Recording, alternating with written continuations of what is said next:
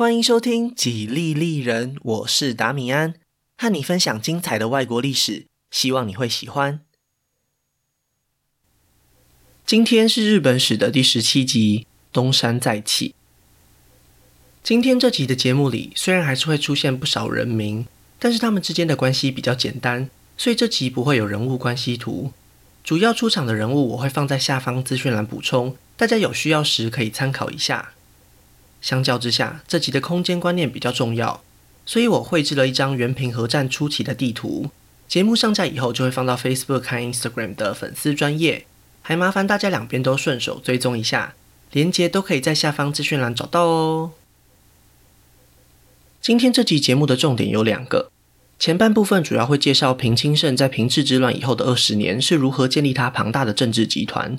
后半部分则是会着重在反抗平家的各方势力身上。希望听完这集节目以后，大家可以更清楚原平和战爆发的背景。那今天的节目就开始吧。上一集说到，在经过保元之乱和平治之乱以后，平清盛成为了平安京里能够轻易呼风唤雨的大人物。不仅朝廷和院厅里的官员都要看他的脸色办事，就连后白河上皇和二条天皇也都得敬他三分。当然，平家的武士集团也都跟着他一起鸡犬升天了。平清盛的地位之所以能够不断蒸蒸日上，除了平家在平安京里垄断的武力以外，皇族间的竞争关系也起到了不小的作用。平治之乱一结束，后白河上皇和二条天皇之间就爆发了一连串的权力斗争，虽然规模不大，但都可以看出明显的敌意。一开始是二条天皇首先发难，他发现后白河上皇在平安京的大街上随意和路人交谈，以当时的宫廷习惯来说，这样的行为是有失体统的，所以二条天皇立刻就借题发挥，指控父亲破坏秩序，强行在院厅外筑起一道幕墙，阻止后白河上皇和外界联络。虽然实际的效果很有限，但是明眼人都知道，这就是在挑战院厅的权威。几个月后，后白河上皇也展开了反击，他指控二条天皇的亲信参与了一场准备暗杀自己的阴谋，在没有经过详细调查的情况下，将这几位官员给流放了。接下来的几个月里，这对父子之间的斗争接连不断，时常会有官员受到牵连而获罪，闹得是满城风雨。当然，这一切纷纷扰扰，平清盛都看在眼里，而且他也欣然接受眼前的宫廷斗争，因为他非常清楚鹬蚌相争的道理。不管是哪一边发起攻击，一旦有官员被贬官或是流放，平家成员就会获得填补空缺的机会。很明显，平清盛就是那位收获满满的捕鱼翁。为了继续维持这种发展模式，平清盛非常小心谨慎。他巧妙地和双方保持了相同的距离。虽然平清盛的妻子是二条天皇的奶妈，但是平清盛的小姨子也是后白河上皇最宠爱的妃子。正是因为这种特殊的身份，平清盛才有办法左右逢源，两边都不得罪。在搞定皇室以后，平清盛又向没落的摄关家递出了橄榄枝。西元一一六四年，摄关家的家族领袖，也就是在保元之乱中胜出的藤原忠通，以高龄六十八岁的年纪过世。于是平清盛就趁着这个机会，将自己的女儿嫁给了年轻的关白，借此掌控摄关家。有时候一个人的运来了，真的挡不住。平家的女儿才嫁过去不到两年，平清盛的女婿就过世了。在接连失去两位领导人以后，摄关家根本就无法抵挡平家在朝廷之中巨大的影响力。所以非常令人难以相信的是，平清盛的女儿竟然就这样接管了摄关家大多数的财产。虽然名义上这些田地和房产还是属于藤原氏，但是实际上却和被平家并吞没有两样。几乎就在同一时间，二条天皇和后白河上皇的斗争终于分出了胜负。因为时年三十八岁的后白河上皇身体依旧保持健康，但是年仅二十二岁的二条天皇却身染重病，英年早逝了。在临终前，二条天皇还是尽全力完成了他最后的心愿，那就是将皇位传给自己才刚出生不久、还未满周岁的儿子，也就是后来的六条天皇。但是想也知道，年幼的六条天皇甚至连张嘴说话都有问题了，又怎么有办法对抗正值壮年的祖父后白河上皇呢？于是，就在六条天皇登基后不久，后白河上皇也将自己只有三岁的儿子册封为皇太子，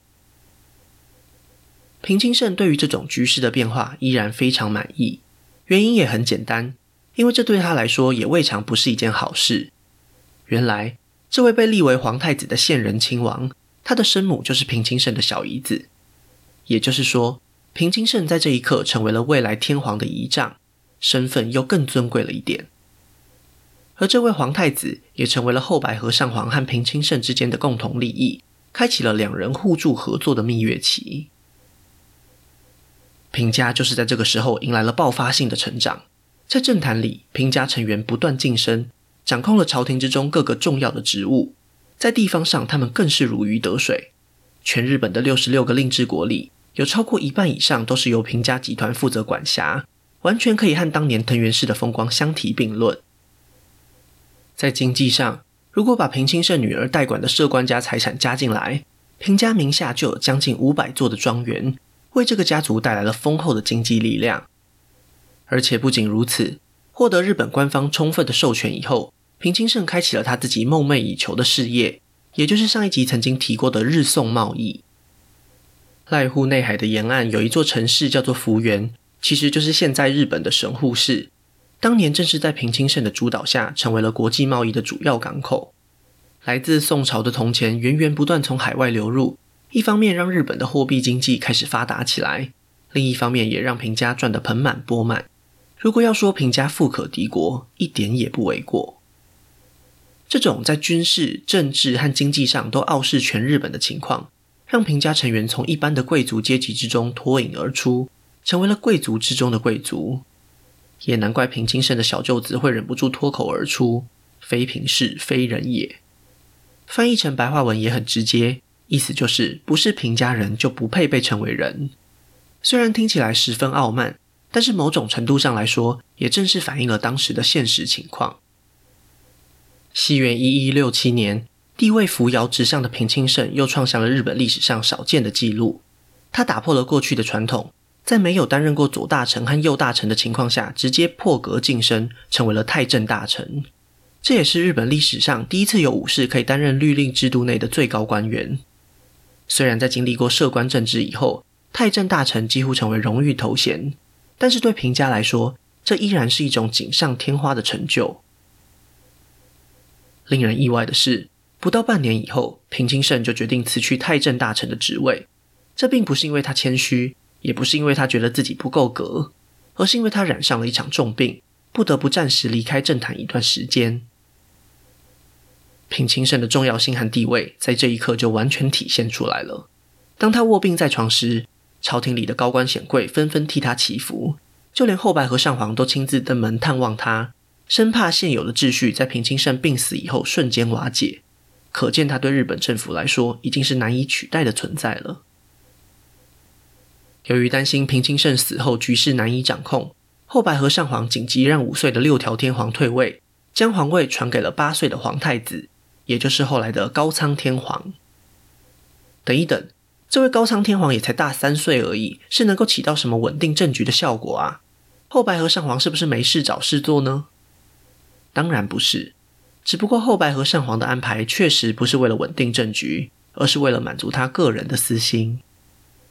当年六条天皇之所以会登基，都是他父亲二条天皇一手安排的。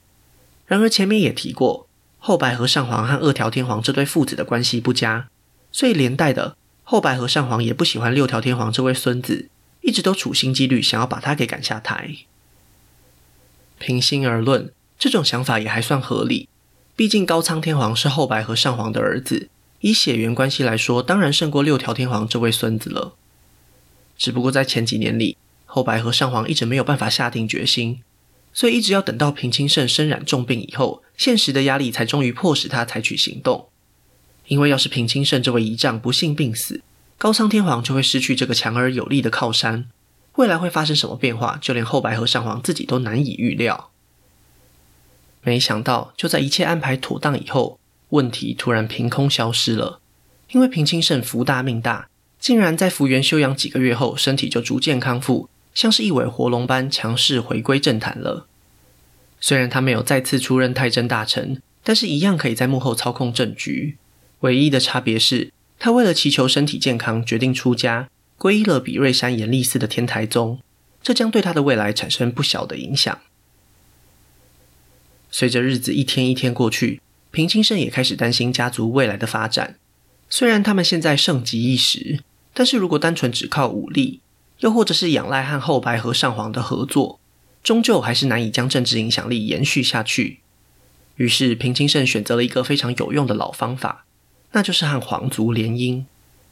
在后白河上皇的同意之下，平清盛成功将女儿嫁给了高仓天皇，顺利取得了外戚的入场门票。过去十几年来，平清盛一路走来可以说是一帆风顺，但是人无千日好，花无百日红，在他人生最后的几年里，将要遭遇一连串的挑战。首先是和后白河上皇的决裂。西元一一七六年，高仓天皇的母亲。也就是后白河上皇最宠爱的妃子染病过世。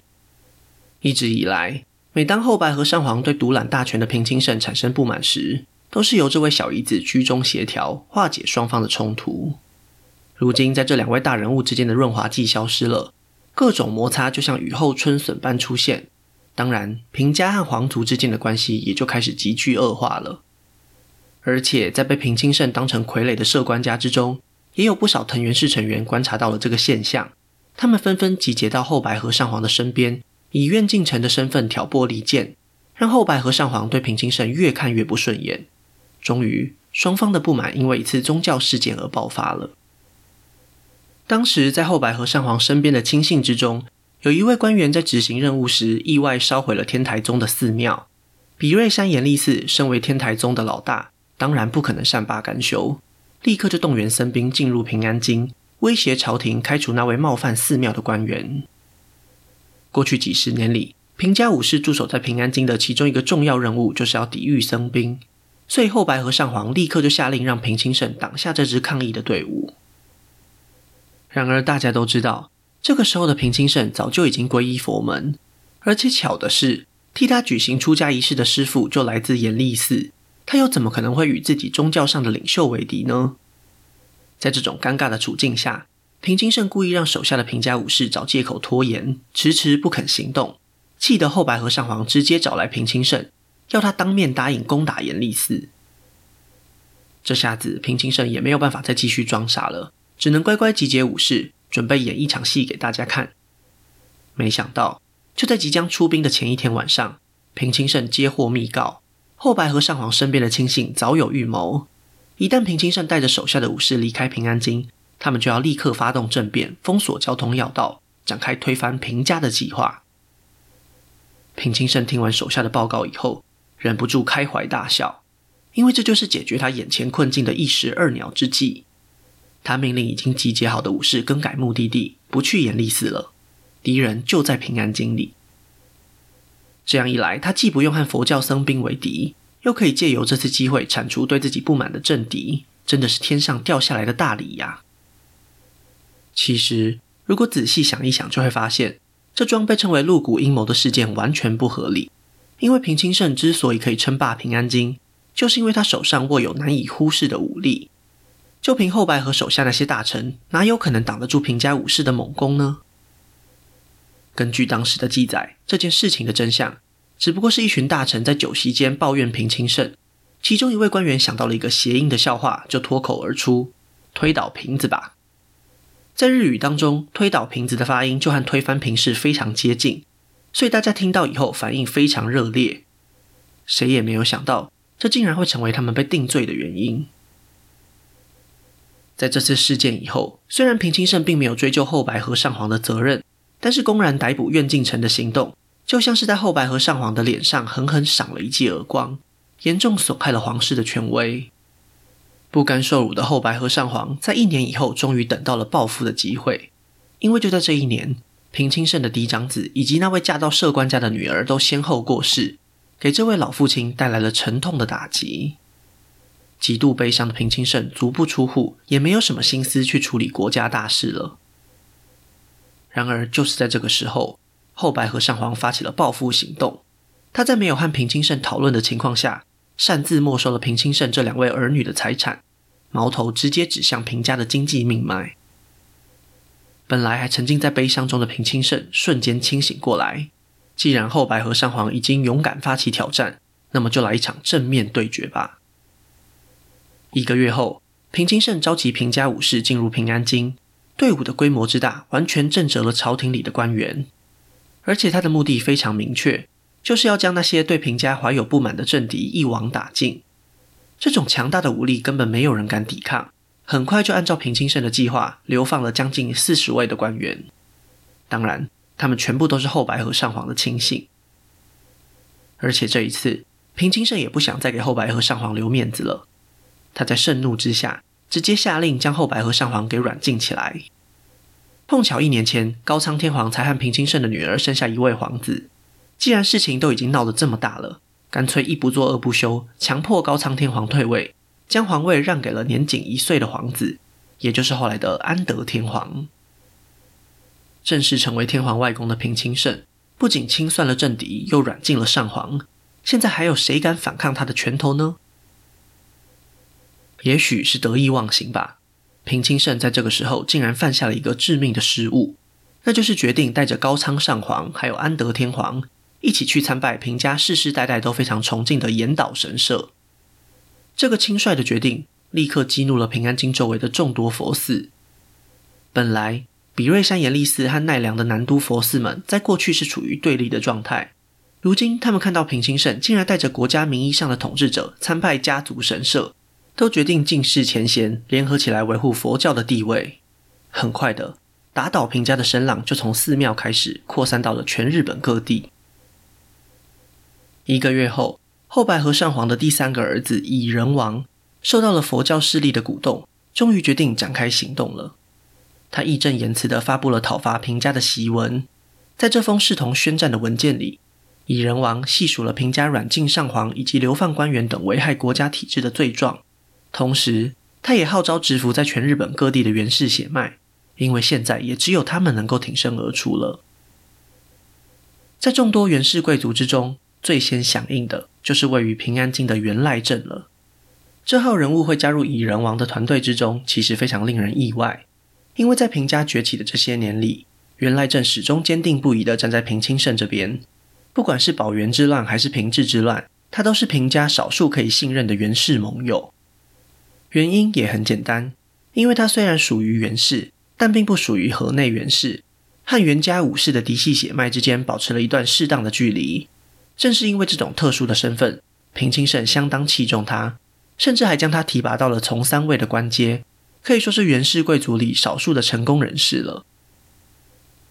然而，平清盛的崛起，连带的也让整个家族都开始目中无人，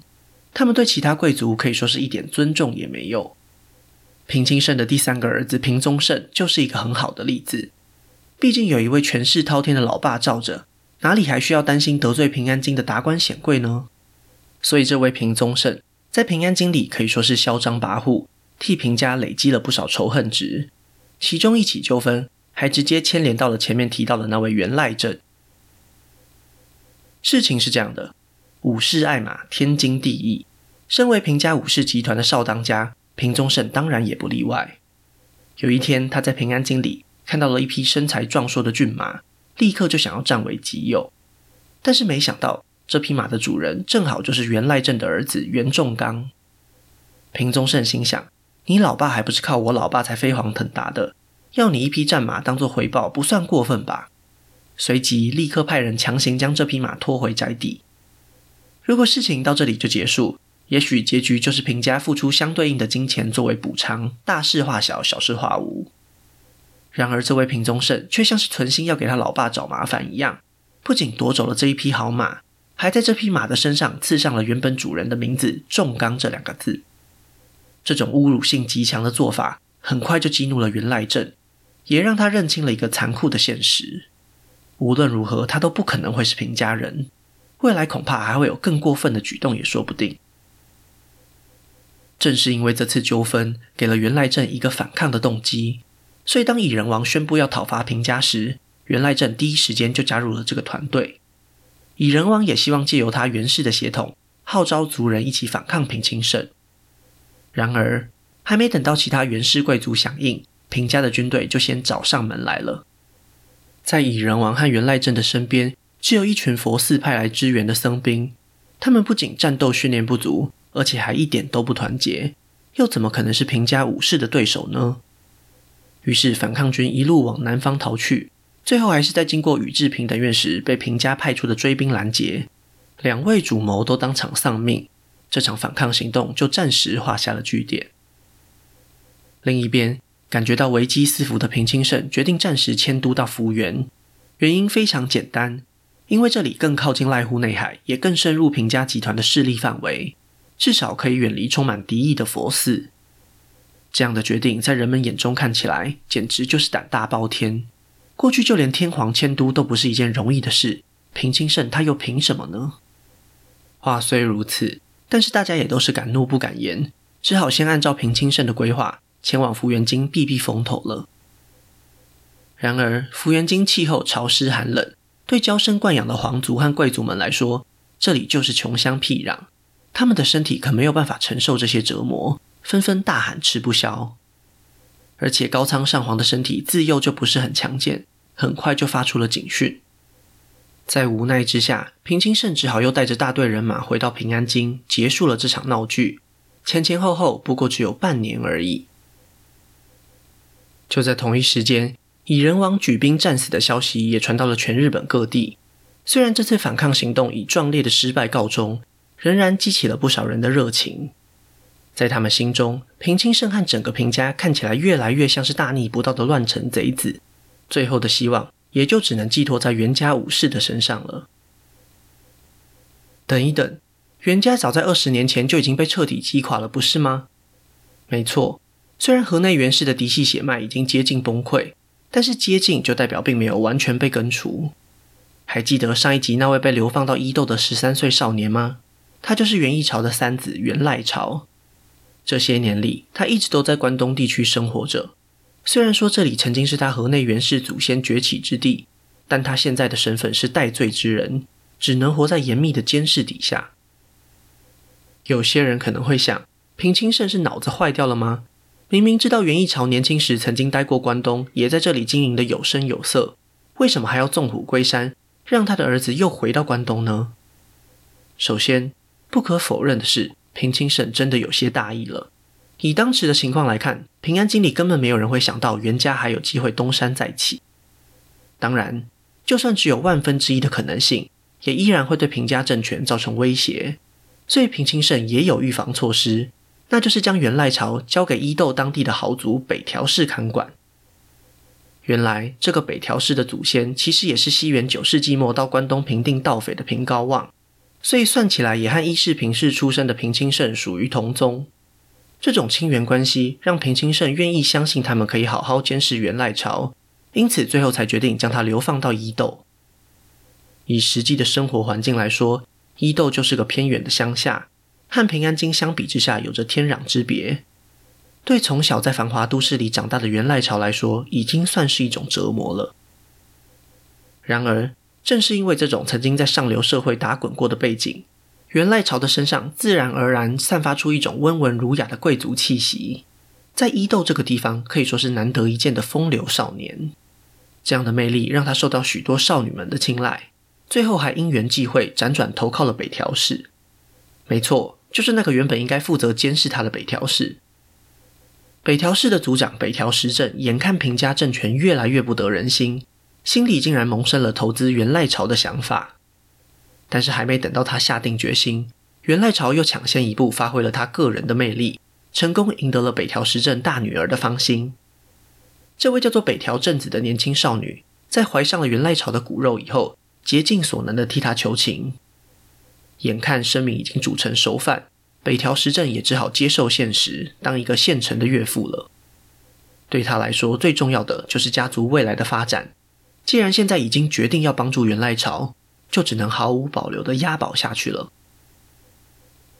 就是在这个时候，蚁人王举兵的消息从平安京传来。一开始，源赖朝和北条时政并不打算淌这滩浑水，只想先观察局势的变化。然而，就在源赖朝犹豫不决时，他接到了一个消息，逼得他不得不马上做出决定，因为和他失散多年的亲弟弟已经被卷入了麻烦之中。这位弟弟叫做源西义，他和源赖朝是同父同母的兄弟。当年源赖朝被流放到伊豆时，他也被流放到了四国的土佐地区，一样也是由平家信任的豪族严家看管。当蚁人王之乱爆发以后，距离事发地比较近的源西义，很自然的被怀疑是共谋，成为了平家武士追捕的对象。源赖朝知道，如果不赶快做些什么，弟弟就只能束手就擒。而且这一次，平家是绝对不可能再留他活口了。于是，源赖朝在获得岳父北条时政的同意以后，集结手下精锐发起突袭，一举歼灭了平家派来伊豆的代理行政长官，取得了第一场胜利。在旗开得胜以后，源赖朝心中热血沸腾，立刻拿出蚁人王几个月前送来的檄文，号召东国的武士随他一起推翻平家暴政。然而，大家虽然心中暗暗同情这位袁家遗孤，却只有少数人敢真的出兵支持这种高风险的行动。唯一愿意表态支持源赖朝的，只有位于相模国的三浦氏，因为过去源义朝在关东发展时，也曾经提拔过三浦氏，如今就是他们前来报恩的时候了。不过，也许是老天爷还想要给源赖朝更多磨练吧。就在他即将和前来支援的三浦氏会合前，突然半路杀出一支效忠平家的军队。直接就在石桥山把刚集结的源家军给击溃了。在战场上，源家武士们只能往四面八方逃去，因为只有这么做才能够拖延时间，争取让源赖朝逃离战场的机会。当然，这种鸟兽散的情况根本就不可能组织反击。最后，平家军就以非常微不足道的伤亡取得了这场胜利。仓皇逃跑的源赖朝这才意识到自己的行动有多么草率。在认清现实以后，源赖朝决定透过海路前往安房国，在这里和等待接应他的岳父北条时政会合。很明显，推翻平家的大业还需要再从长计议。虽然源赖朝出师不利，但是他手上那封蚁人王的诏书，对各地豪族来说，其实还是一个难能可贵的机会。他们未必真的和平家有什么深仇大恨，但是既然已经有人起头了，趁火打劫的勇气，他们还是有的。这些豪族心想。反正平家的主力都位于近畿和濑户内海周边，一时半刻也到不了东方，不如就趁这个机会扩大自己的势力范围吧。所以就在源赖朝惨败的几个月后，陆奥的藤原氏、甲斐的武田氏都相继展开了行动。不过最引人注目的还是位于信浓的源义重了，因为他距离平安京最近，也和蚁人王之乱有着最密切的关联。他的哥哥甚至是在前线和蚁人王一起慷慨赴义的。就算他不造反，早晚平家也会追究到他的身上，所以于情于理，他都有必要跟着一起揭竿起义。不过尴尬的是，多年以前，源赖朝的父亲因为争权夺利，曾经害死了源义仲的父亲，所以这位堂弟和源赖朝之间其实有着不共戴天的杀父之仇，双方势力也因此有着既竞争又合作的关系。这位源义重为了不直接和源赖朝发生冲突，选择往西北边扩张，也就是北陆地区。在这里，他找到了蚁人王的儿子，当场就拥立他成为反抗军的精神领袖，开始大量招募愿意一起反攻平安京的武士。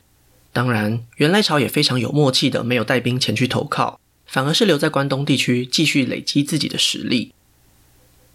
另一边，平家得知东方源氏贵族起兵以后，也没有坐以待毙，立刻就组织了一支远征军。准备在燎原大火还没有烧起来以前，赶快把它扑灭。他们的第一个目标就是当年被平清盛放走的源赖朝。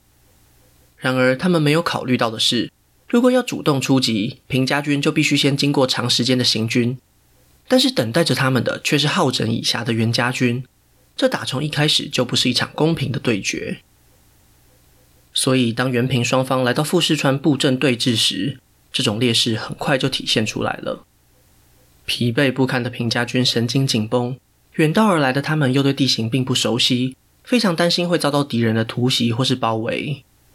就在即将爆发一场血腥战斗时，突然一只又一只的水鸟拍动翅膀，发出了诡异的声响。